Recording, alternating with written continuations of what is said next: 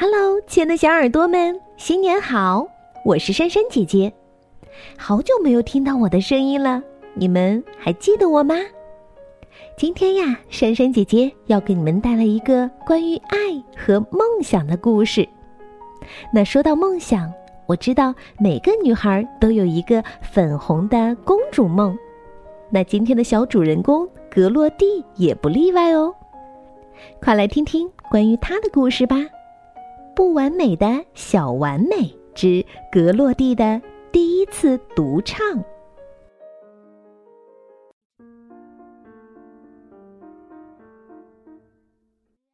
嗨，我叫格洛蒂，是一位仙女小公主。这是一种闪闪发光的念头，它藏在我心里，却很难向别人解释。和所有童话里的公主一样。我会花很多时间来关心我的臣民，让他们感到幸福。嗯，说起惊喜，我们学校就要举办冬季仙境嘉年华啦！嘉年华上会有冰雕和工艺品展览，有香喷喷的糕点售卖，还可以坐上雪橇车到处去兜风呢。但其中最让我期待的，却是一场音乐会。我将和合唱队的小伙伴们一起登上舞台，为大家高歌一曲。我知道我们的音乐老师希金波顿先生肯定会选我来唱独唱部分，因为他总是说我是学校里最有热情的小歌手了。不过到目前为止，老师都没有公布最终人选。所以我要好好表现，让这个选择工作变得更简单。每次排练的时候，我都会稍微往前站，用最清亮的嗓音来唱歌。可惜金波顿先生提醒我，完美的合唱应该是许多人的歌声听起来像一种声音。午间休息的时候，我闲逛着，路过他的办公室门口。我欢快的哼着歌，假装在系鞋带。可老师只是朝我挥手打了个招呼，便又埋头工作了。课间活动的时候，我站在他的窗户下面，用最大的嗓门唱着。不过，大概是因为操场太吵了，老师压根儿没听到我的歌声。第二天，希金波顿先生告诉我们。一位专业歌手将从城里赶来当我们的独唱嘉宾。他说：“这位嘉宾将会是整场音乐会的一大亮点。”可我觉得这听起来就像一大泪点。妈妈劝我不要太难过，她说：“到时候全家人都要去听音乐会，不管台上站着谁，我们在乎的只会是你。”爸爸说：“你永远是我心里的大明星。”哥哥斯图尔特也来掺和：“嗯，至少你现在不会那么自大了。”可这些话都没有让我开心一点儿。音乐会那天早晨，我起床就得到了一个惊喜：外面下雪了，就像真正的冬季仙境。也许这一天不会那么糟糕吧。爸爸和斯图尔特把车道上的雪铲走，还打开空调，让车暖和起来。妈妈也把他为售卖准备的点心一一打包。我呢，则换上了丝绒裙子，穿上大大的毛茸茸的雪地靴，然后开始练习发声。因为下雪的关系，我们花了平时两倍的时间才赶到学校。当我们走进大礼堂，我几乎认不出它了。所有的货摊上都挂着闪闪发亮的灯饰，大厅的中央立着亮晶晶的冰雕，它们看上去就像是从皇宫大殿里搬出来的那样。空气里弥漫着一股肉桂、姜饼和巧克力的香味儿。不得不说，这一切看上去美妙极了。希金波顿先生却一脸着急的模样。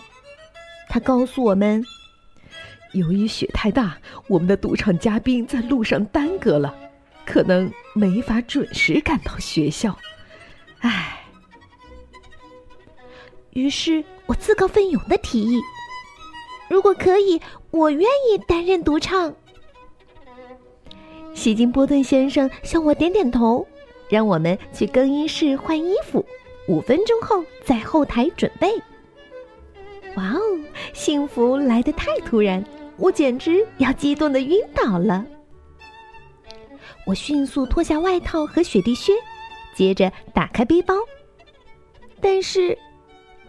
为表演准备的小皮鞋呢？哦不，我一定是把它们忘在家里了。哦，真糟糕！我可不能穿着这又肥又大、毛茸茸的雪地靴上台表演。更难看的是，我的袜子不是一对儿，其中一只的大脚趾处还破了一个洞。哦，这将是有史以来最不走运的一天了。但是。我一定还能做点什么来补救，毕竟我是一个小仙女呀。我偷偷走出更衣室，看到了摆放美术用品的桌子。突然，我有了一个好主意。我冲过去，抓起紫色的颜料和画笔，快速的在两只袜子上分别画上芭蕾舞鞋。嗯，这看上去并不完美，但我只能这么做。音乐会就要开始啦！我们列队走上舞台，轮到独唱出场时，我迈出几步，站到队伍的最前面。希金波顿先生举起他的指挥棒，微笑着看向我，然后他的眉毛往上一扬。舞台上有一串紫色的脚印，同学们突然发现了这一点。有的忍不住咯咯笑出声来，瞬间我感觉自己又心虚了。我的脸开始发烫，我的耳朵也渐渐的红了。但这时，乐队演奏开始了，美妙的音乐开始静静的流淌。我抬起头，看着眼前观众的笑脸和一片闪烁的灯光。突然，我的勇气一下子回来了。我深深的吸了一口气，接着便开始忘我的歌唱。音乐会之后，希金波顿先生兴奋的跟我击掌庆祝。爸爸说我今天大受欢迎，妈妈自豪的拥抱了我，帮我换上雪地靴。哥哥斯图尔特说。在袜子上画舞鞋是个很棒的主意，不过这点小伎俩可逃不过他的眼睛。我们买了热可可和肉桂面包，嗯，真香。然后我们挤上了一辆雪橇车，大雪纷纷扬扬的落下，车上的铃铛发出清脆的声响，和着我们的歌声。飘荡在回家的路上，嗯，再也没有比这更美妙的冬天了。我想，当你最不期待奇迹的时候，反而会遇上最出人意料的惊喜。